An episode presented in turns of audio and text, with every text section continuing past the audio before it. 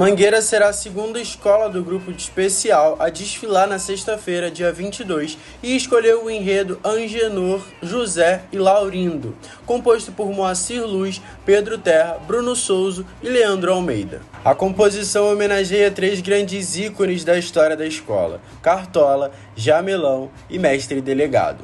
O enredo da agremiação vai trazer a ancestralidade e memórias da história da Mangueira e de seus homenageados. Além dos três principais homenageados, o carnavalesco Leandro Vieira também vai homenagear no enredo outros carnavalescos que fizeram parte da Mangueira, como Júlio Matos. A história da Mangueira e da sua comunidade vai ser contada através dos sambas e da música de seus homenageados.